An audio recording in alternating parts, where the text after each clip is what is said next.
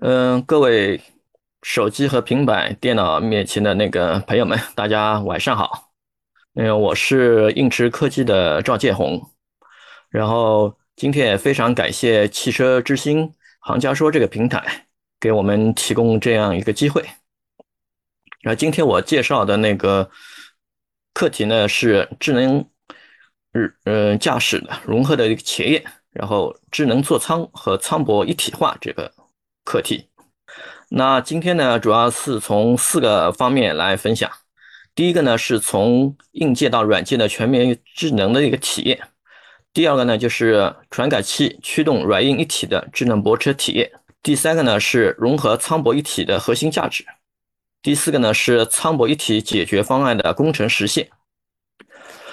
嗯，其实，在这么多年来，汽车的智能化变化最大的话，其实应该是在智能座舱这一块。智能驾驶的话，也是近几年的这一块。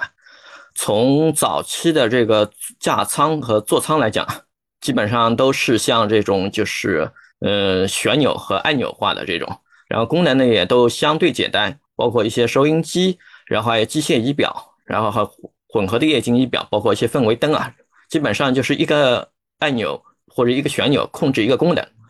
然后到了大概二零一四年左右呢，这是一个分水岭。这时候的座舱呢开始出现了这个就是液晶屏这种导入的，然后现在的话也有很多的那个 SOC 在进入了。所以这个时候的话呢，出现了很多就智能化的一个应用，包括多媒体播放啊、全数字液晶仪表，还包括导航啊、智能助理这些。然后现在的话呢，呃，就是车机的 SOC 呢就是非常强大的。基本上可能就是说接近手机的那个能力，包括八幺五这个就是基本上就是手机芯片平移过来的。但是现在到了那个下一代八二九五的话，其实这个能力的话已经超过了手机，所以这一块的话呢，我们会有更多的应用在这上面去实现，包括数字化的内容，然后还有包括那个驾驶员监测、多模交互，然后还有智慧交互这块。呃，从那个简单的功能化的那个架舱，到基本上有 IVI 这种有时智初步智能化的那个架舱，然后到嗯数字化全就是虚拟化的这种架舱这块的软件架构呢，也在发生不断的那个变化。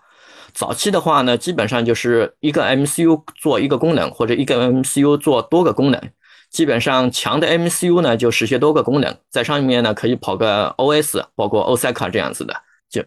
以前的话，我们就中控这块做做 CD 啊这块，后面的话像收音机啊，我们基本上就一个 MCU 来做了，什么 S 幺 S 幺啊这样子的，但基本上它也不会做一个 OS 的，基本上就用一个大循环来走。像仪表的话，也我们也是用 MCU 来做，基本上也是一个大循环。有一些强一点的话会用 OS，像会用 RH 八五零这样子做仪表的还是比较那个普遍的。到了大概二零一四年到一六年的话。这个时候的话，是很多 SOC 开始进入了那个汽车的那个应用，包括最早的话，我这边接触的话，像嗯 N 智谱的，那时候应该还是 Fisker 的，Fisker 的 iDomax 六，然后还有 TI 的 Jacinto 六这个。Jacinto 六的话，我这边接触的最早的一个量产项目是呃荣威，就是 R 叉五那块，还还用的呢是阿里的 OS，后面的话还有一些像阿卡。M 系列、H 系列，然后还有英特尔的那个阿波罗系列，还有高通的八二零 A 系列，还有像那个 MTK 的 MT 八六六六系列这块，它基本上在 IVI 这块做的是非常强的。然后到了现在或者未来一两年的话，现在主要的还是有高通的，嗯，八幺五五、八二九五这块这么强，主要就是这两块芯片啊。当然也有华为的，像就。九零 A 这样的一个主流的一个芯片，这块的话，SOC 能力呢非常强。这块的话是在上面呢可以跑多个功能，包括仪表的功能，然后还 IVI 的功能，包括还有一些多模交互的功能。这块的话呢，所以开始又开始做虚拟化这一块。现在最流行的一个就座舱上应该是 QNX 的 Hypervisor 这一块，当然也有像那个 Greenhead 的 Hypervisor 这一块，但是在国内应用不多。然后在虚拟机上面的话，我们可以跑 QNX 系统、Linux 系统和安卓系统。现在 IVI 的话，主要还是跑安卓系统这块为主。然后像仪表的话，我们还只会跑那个 QNX 系统为主。当然也有一些仪表是跑 Linux 系统。嗯，现在讲到那个就是说泊车这块，泊车的话呢，其实是应该是从硬件到软件的这种才有一个全面的提升。为什么这么讲呢？其实没有像传感器的那个提升啊，包括超声波啊、摄摄像头啊，然后包括四 G 毫米波提升呢，这块的泊车是达不到现在这块的效果的。因为我们从最早的那个就是泊车辅助来看，那时候的应该泊车辅助基本上都是用超声波雷达的，也称不上现在的那个就是全自动泊车。那时候基本上还是在概念阶段，在探索阶段，基本上也就是到了二零一六一七年开始有超声波雷达和环视这块融合的那个全自动泊车。但是这块全自动泊车其实那时候做出来的话，大家体验都不好，因为那时候做做一些机器视觉啊。其实车位的探测啊，包括一些机械场景，基本上都探测不出来。后面的话，到了现在，基本上我们讲到了就是嗯 TDA 四这个阶段，包括地平线的 Go 三这个阶段，然后包括还 Silinx 的 CU five 这个阶段，我们开始做更强的深度学习了。这块的时候，我们的泊车才有了基本上可以像样的泊车，消费者啊才基本上接受。当然，到了后下一代。像我们会做到一些记忆泊车，因为现在有更强的那个就是 SOC 了，像有 TI 的 TDA 四，然后包括地平线的 Go 五，然后还有后面的话还有高通的 Ride 平台，然后还有那个英伟达的 Orin 平台，这个后面的话基本上属于自动驾驶的范畴，但是它不光是做泊车了，它其实可以做到那个自助代客泊车，甚至是那个就是行泊一体，是吧？然后采用的，呃，传感器那也是从最早的最简陋的，就是超声波，然后到了那个就是超声波和环视，在后面的话，记泊车的话，基本上会加个前视，甚至一个周视。那奢侈一点的话呢，也是会把那个四 D 毫米波雷达，甚至是那个激光雷达给用上。那自助代客泊车的话，现在做得好的话，基本上前视、周视，然后四 D 毫米波雷达，这都是必须的，甚至还包括高精度地图这块。从传感器来讲的话，超声波雷达其实已经很多年了。呃，我们讲，嗯，超声波雷达的话，从现在的就是 AK One，包括那个 AK Two 这样子，现在应该是 AK Two 刚刚开始，后面几年的话，其实不都是 AK Two 超声波的天下了。我觉得，因为 AK Two 超声波的话，不光是在那个就是泊车这块可以应用，它其实在低速自动驾驶上也可以应用。它从原来的那个探测距离，基本上可能说泊车 APA 超声波的五米，到了七米甚至八米的这样一个 range，到了八米的话呢，基本上是可以和我们的环视摄像头来开始做那个就是嗯全 range 的那个融合拼接，这块？然后它的一个就是盲区的话也会更小，像原来的话基本上二十厘米这样子，特别近距离它也探测不到。现在的话盲区的话只有十厘米这样子，所以特别近的话也能。嗯，探测到这样子对车控甚至一些极限车位的都是非常有帮助的。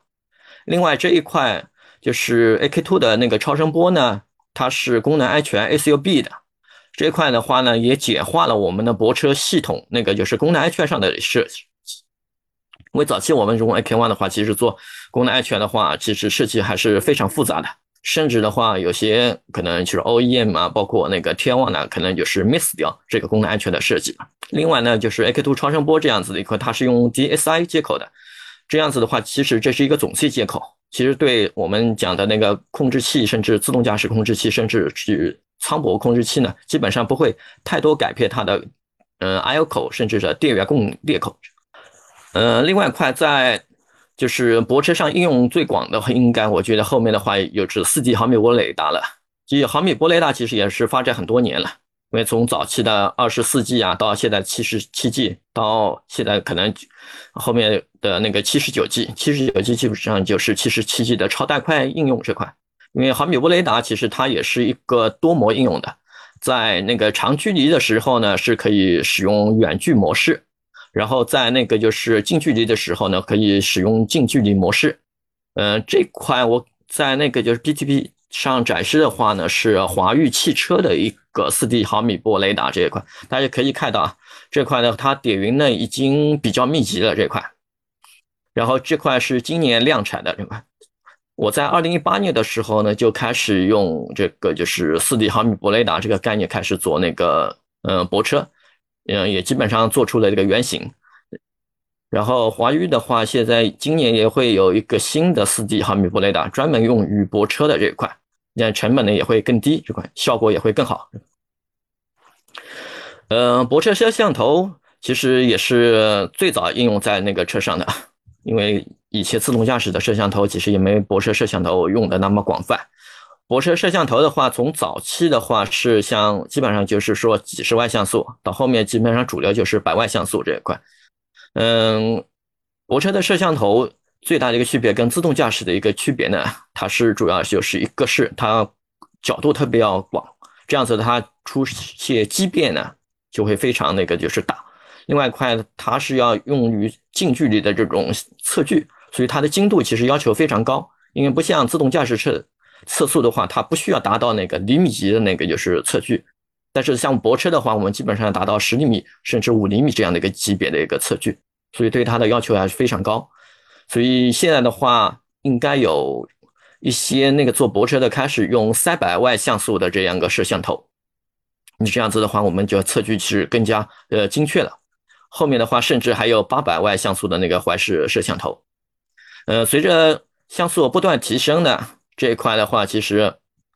这一块就是不光是泊车这一块啊，就是我们讲环视 AVM 这块效果也会越来越好。另外一块就是环视摄像头这个呢发展的过程有一个特别重要的一个点呢，就是 ISP。因为原来摄像头的 ISP 基本上也是有一个 ASIC 会放在摄像头模组里面，但是现在的那个芯片 SOC 它里面自带了 ISP 的那个。就是处理单元，所以我们怀视的这一块的 ISP 基本上都会移到那个 SOC 里面去，基本上每个摄像头都可以省个三个美金左右。嗯，泊车控制器其实我们讲刚才也讲过了，其实发展不久，因为最早的话其实都是很简单、性能很简陋的那个 SOC 了，包括嗯智谱的 S 三二 V 二的，然后还包括 TI 的 TDL，还有阿卡 H 三这样子的。基本上它只能做做就是机器视觉这一块，那基本上可能做一些呃能用的泊车。到了现在的话，就是发展到 TZ 四了。基本上 TZ 四像现在用的最广的话，TZ 四 VM 就是它是八 T 的一个算力，还有 Go 三的基本上五 T 的那个算力。后面的话包括还有像安霸的，然后还有英伟达的这一块，英伟达的这块应该是要到二十 TOPS。它不光是用在那个就是泊车这一块。它是可能用在记忆泊车，甚至那个行泊一体这块的，所以说那个泊车控制器这块刚刚长好啊，它基本上就会被其他控制器给吸收掉。我觉得它是最早被融合掉的一个控制器，要么被行泊一体，要么就被舱泊一体。当然，就是刚刚好，或者说是用的嗯还不错的那个泊车呢，是可以被舱泊一体给吸收。当然，可能说是用的就是非常好的泊车的话呢，它是会被行泊一体给吸收掉。因为包括我们讲后续的那个 AVP 这一块，基本上我们会用到更高端的平台啊，像那个高通的 Ride 平台，有八五四零啊、八五三零，基本上都是那个四十 TOPS、三十 TOPS 这样的一个，它甚至可以通过 PCIe 扩展，有一百 TOPS 这样的。还有的 Orin 平台，还有地平线的购物平台，基本上都是那个。呃，一百 TOPS 起跳的这款，它基本上是配置了所有的自动驾驶的那个传感器。呃，接下来说一下那个融合舱博一体的那个核心价值。其实从前面来讲的话，其实我们都是在讲一个呃融合。为什么讲在融合呢？其实那个摄像头基本上就是说，在泊车的时候要用，在行车的时候也要用，包括毫米波雷达。在泊车的时候也要用，在行车的时候也要用，然后超声波也是一样，在泊车和行车都要用。所以现在控制器的话也需要融合。那融合呢，当然是为了更好了。我们讲舱泊一体和行泊一体，嗯，它的那个出发点不一样。舱泊一体呢是想把最吸引用户的功能，就是像包括酷炫的一个座舱，然后还智慧互联，然后智慧交互，然后智能泊车的服务。啊，这集成到一起，然后用户呢可以体验到，嗯，智能座舱控制器最好的这种就是说体验这个。另外呢，对我开发来讲的话呢，我们可以智能座舱控制器上做到硬件模块集成化，然后软件功能配置这样，呃，应用迭代呢更加便利。从那个控制器成本来角度来讲的话呢，融合泊车和智呃能做仓控制器的硬件呢，基本上可以省个小几百块钱吧，反正基本上如果说是纯硬件的话，按照我这边自己测算的话。基本上是可以省四百到六百的人民币的这样一个成本，然后另外呢，就是可以共用算力。嗯，刚才讲可能我们讲传统的一般泊车的话，用到 TDA 二的，它基本上是一那个机器是它的算力的话，基本上是在，呃，就是严格来讲啊，嗯，官方宣传是大概是零点七 TOPS，实际严格来讲呢，应该是在零点五 TOPS 这样子。其实跟座舱的那个像八幺五这样的算力。嗯，差别还是非常大的。嗯，八幺五这样的一个算力，官方纸面的话，我们都抬到了大概有七到八个 TOPS 这样子，是指 int 八的这块。所以可以利用那个座舱这块的那个算力，那我们在做深度学习感知的时候，嗯，做车位探测啊，然后障碍物探测啊，嗯，然后就可以适用更多的那个场景。呃，接下来我讲一下我这边自己做过的那个舱泊一体的工程实现。嗯，泊车对最终用户来讲，其实需要的是快、稳、准。准就是探测这些车位啊，要非常准，因为中国其实各种各样的车位是非常多的，包括呃画面右边的这一块。包括这种就阶梯的，然后还砖草的，然后包括立体的机械车位的，然后包括这种狭窄的，还包括没有划线的这种，就是大的停车场这上面的，还包括斜坡的这样子。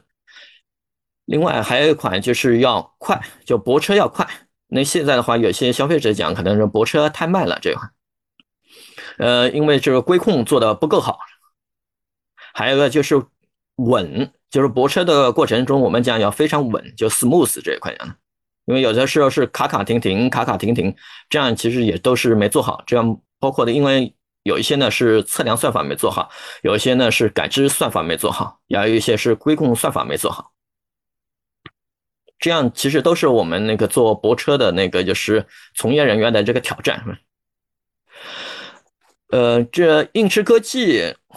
是嗯一家就是有着全站泊车能力的一家公司，就是软件能力的。我们有自己的那个，就是嗯，泊车的感知算法、视觉感知算法，还有超声波感知算法，还有嗯，规控算法这一块，周末都有。另外一块的话呢，我们有自己非常核心的 EMOS 的那个平台软件这一块，EMOS 呢可以做那个就是多域的调度。呃，不光是在泊车控制器，它可以把做就是确定性任务调度啊，然后做里面的很多我们讲自动驾驶相关的确定性、通讯啊确定性的一些 task 去做调度。它也可以把包括我们未来的像这个就是座舱，然后还自动驾驶控制域，然后还有中央计算的域里面多种算力，把它给就是协调起来，给到我们讲那个智能驾驶、智能交互来使用，是吧？另外呢，我们也是国内。应该是第一个实现就是立体停车库的那个，就是泊车的那个就是方案商。呃，我们为了实现就是立体车位的这一块呢，就是泊车呢，我们这块也是利用了超声波和视觉的这个像素计的融合这一块，然后规控算法呢也做了非常多的那个调优。其实现在那个泊车里面就是辅助泊车，就泊车辅助里面，其实最重要，大家最看重的话，包括我本人啊，其实看重的最还是那个就是 AVM 这一块东西。呃，AVM 这块的话，其实现在已经不是以前的那个就是 AVM 了。现在画面右边的话呢，是应该是刚刚就是交付的未来 ET7 的那个 AVM 这一块，大家看到这一块，包括它的那个动态 3D 的车模这一块。然后它的那个辅助线啊这一块，然后它的那个就是视角已经做得非常好了。这一块的话就是无缝拼接，然后自适应的拼接算法，然后包括它的那个就是嗯透明底盘啊，然后动态拼接份这块，都是做得非常好的。那说到那个舱博一体的话，其实有几种方案。其实最保守的一种方案呢，就是现在那个 PPT 上显示的一种方案。就是在传统的那个就是座舱预控制器上面，外挂一颗 APA 的那个就是控制器，这个这个 APA 的控制器呢，基本上就是处理超声波的算法，然后做规控的算法这一块。同时呢，这款的，就是 MC 呢，其实也要比较强劲一点，因为我们也讲它要做融合，然后做嗯规控，另外呢也要实现那个功能安全，所以我们硬驰这边的话呢是做了那个 TC 二七七这样子一个芯片，它可以处理十二个超声波这块，因为它的 time 啊然后足够这块，还有，然后同时呢它是也是那个车控的那个 interface。然后我们会把感知呢这块，就是那个视觉的感知呢，会放到那个高通的八幺五五上面去做这块。然后摄像头的话，基本上也都是就是从八幺五上面去接入的。另外，八幺五呢，同时呢也可以做更好的这个 AVM 这块，因为八幺五这个座舱域控制器上的那个 MCU 像 RH 八五零呢是比较弱的，我们是一般不推荐用作那个就是泊车控制的这样子一。个就是控制 MCU 来使用，呃，这个是就是嗯，它的一个主要的一个软件架构，在我们在英飞凌的 TC 二七七上面的话，呃，我们会是做我们的 FreeRTOS 这样一个，然后我们会把那个超声波的 driver 也可以做进去，然后会把超声波的那个车位探测算法，然后超声波泊车本身那个算法放在里面，然后包括还嗯。嗯，APA 的整个 control 啊，都会在那个 TCL 机器上去做。另外的话呢，就是在像高通八幺五这块芯片上面的话，我们现在采用的一个方案是 QNX 的 Hypervisor，它其实就是 QNX 一个那个应用。在那个就是仪表上面的话，我们是直接它的是一个 APP，然后在那个就是 IVI 这块，就安卓系统上面的话，我们最多实现的话。的是一些 APA 的 HMI 这块，相当。另外一块的话呢，就是我们会把那个就是 APA 感知相关的话放在 QNX 的系统上面。这样子的话，包括 AVM 啊，包括那个视觉的 Perception 啊，包括 I fusion 啊 Plan，我们都会放在这个就是 QNX 系统上面这边来做。当然也是看一些特定的，我们也会把一些 Plan 可能迁移到那个英飞凌的 TC 二七七上做。但是现在我们在做的话，是按照这样的形式来做。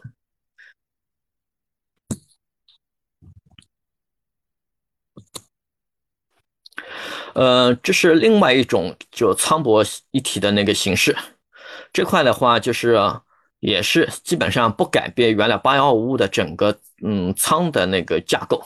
我们是在上面添加了一个 AI box，就是利用勾三加上我们嗯另外的 MCU 来，就是增强它的功能。这个块不光是增强这个泊车功能了，我们也是增强了那个就是说多模交互、智慧交互的这些功能。包括车内的一些 DMS 啊，然后车内外的这种人脸解锁啊这块，都可以把这些功能给就是说呃放进去这块。然后 AVM 的话，基还是在那个也是原来的 IVI 的这块座舱来做。呃，这个是它的一个整个的一个软件架构。应该 MCU 这块呢，也是基本上是做超声波这块的一个算法，然后还有一个规控的算法。然后像 Go 三这款 AI SOC 的话，会做那个视觉的这块算法。然后包括还有 OD 的，然后还包括 PLD，然后还包括 Fusion 这一块。这块的话，我们映驰的话呢，在 Go 三上面应该做了很多的这个就是泊车感知算法了。现在的话，也有一些那个量产项目在开发。嗯，这个是我们。开始做的一些 Go 三的这个就是 SUM 的一个设计参考推荐，这个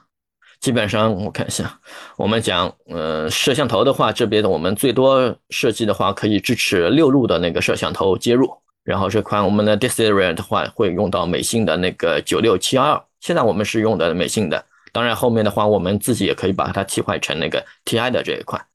呃，另外的话我们像 MCU 这块的话，我们。采用了 N 质谱的 S 三二 K 三这一块，因为这块 K 三的这块芯片的话，它有一个特点就是满足功能安全，然后另外它的性能也非常强大，这块也适合以后的话我们 OTA 更多的那个就是说车控相关的功能这。这块的话，我们是把它设计成了一个独立的可插拔的一块硬件，在如果在那个就是做仓控制器上，我们留插槽的话，我们基本上可以是一个插槽就直接插上去用了。OK，嗯，后面的话，其实我们在开发算法的过程中呢，也和嗯仿真的那个就是合作伙伴一起在做这一块。现在我们在和那个以色列的一家叫 Cognata 的一起在合作这一块，因为我们讲那个就是泊车的话，好多场景其实是采集不到的，好多的话我们还是要去做数据的泛化，才呃重构这样子。那 Cognata 的这套工具软件呢，它是基于这个就是云原生的那个工具，它这块的话就是使用起来呢，就是也是配置化也非常简单这块。也是场景也非常多，而且它利用的话也是 AI 的这种，也是增强的那个仿真场景，比我们传统的那个场景建模呢是来的会更加真实。所以大家可以看到这一块，这这是虚拟化出来的那个场景，其实都是非常不错的。这样子的话，为我们做一些特别的车位的一种规控算法，带来了很好的那个就是嗯效率。OK，那接下来的话，可能说我们展望一下未来啊，就是未来的融合型舱博是什么样子，包括可能是未来有包括地平线的 Go 五，加上了那个高通的八幺五五这样子，那它的那个舱博不止现在我们讲的那个舱博了，它可以其实把 A P P A V、M 这 APP 都可以做进去的，还包括那个记忆博士这一块。甚至基于这样子的，还可以做更多的功能，包括 DMS 啊，然后 IMS 啊，然后还包括那个就 CMS 这样的一个功能。而且，如果是从八幺五五升级到八二九五上面的话，从可能说 IVI 这块 process 的来讲的话，它可以做更多的功能，包括 ARHUD，然后还包括那个就是说 CMS 这块。当然，可能是从呃仓博这一块，其实未来的话，其实我们也在探索一种，就是说中央计算这块。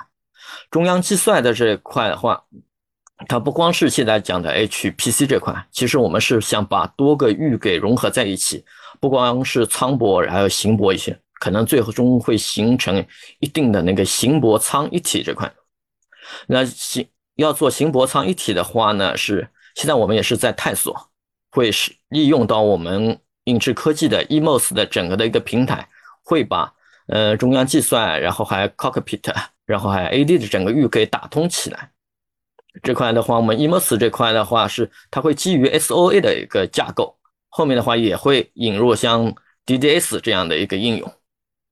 包括里面我们讲智能驾驶的话，它里面的话基本上我们也不会采用了 Some IP 这样的一个就是说整体的一个调。基本上会采用 DDS 这样一个通讯，保证它的一些 QLS，然后包括它的一些确定性的一个消息收发。好的，那我今天讲的那个仓博一体整体的讲的部分呢，就到这里了。嗯，非常感谢大家能那个耐心听我讲，看一下大家有什么问题。大家有问题的话，现在可以提出来。哦，现在有人问到，就是泊车上那个算法最难的技术点在哪里？嗯，其实我们讲泊车这一块，其实有不同的那个泊车。如果说抛开 AVP 这块的讲，泊车，还有包括那个就是抛开那个 G 泊车来讲，泊车最大难点其实还是在视觉感知这一块。视觉感知的话，其实像我们现在讲，其实也是想把那个是像测距这块做的更加好。因为早期的话，我还探索过，就是像包括，因为我们讲，呃，像 Bird View 这样的一个，就是级别太大了，它的测距非常不准，然后包括它的那个就是说识别也是非常不准。后面的话，我还就是说做过 Stereo Camera 的，对那个就是说这些车位线啊，然后障碍物的那个就是说感知。这样子它它是非常准，基本上我们讲可能做到了一到两厘米的那个测距精度，但是这个成本是非常高的这一块。现在的话，其实我们也是在包括更加高像素的那个就是摄像头，其实也是为了满足这块。但基本上它的那个就是障碍物识别，现在已经不成什么大的问题了。呃，还有，嗯嗯嗯嗯，还有个问题呢，嗯，就是立体，嗯，车位的泊车难点在什么地方？嗯，这个立体车位呢，基本上就是有像沿海城市啊这块，像上海这块会比较多一点。它的那个就是主要是解决那个泊车位特别紧张嘛，所以为了解决泊车位特别紧张呢，它的车位呢也会做的非常小这块，所以它的那个就是说，嗯，太侧要非常精准。另外一块的话呢，它是有一个斜坡的这块，这块的话，所以规控也要会做的非常难做一点，要去做更多的那个调教。像我们在做的时候，其实像燃油车的话就比较难做一点规控。像那个电动车的话，就比较好做一些规控。呃，这里还有一个问题，就是后续座舱芯片和屏幕的连接方式有哪些？这块的话，后面的话，我自己个人感觉的话，基本上是会以像 HDMI 这样的一个形式，因为现在的话是更多的屏幕就是接进来了。像原来的话，我们可能 LVDS 这样子基本上都满足了，是吧？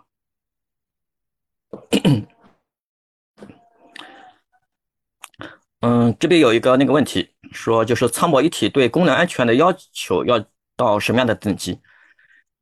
因为我们以前的话，一般做泊车控制器的话，功能安全等级的话是要求的是 SUB 这一块。当然，舱泊一体的话做的最好的话，其实也是会要求到 SUB。但是这块的话，其实我们也是可以通过那个就是系统设计去达到 SUB 这样子的一个就是设计。刚才我跟你讲的那个八幺五加上那个 TC 二七七这样的一个 MCU API 控制器上，这个就是可以达到 SUB 的这样的等级的。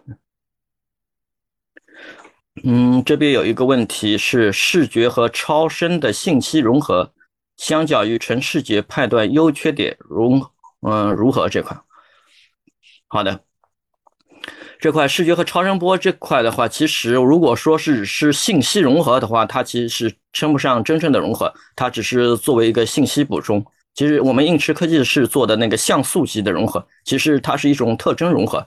这样它才会去优于纯视觉的那个就是感知。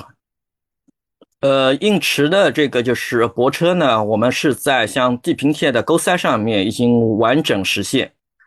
然后它的感知。做了一个非常完整的那个解决方案。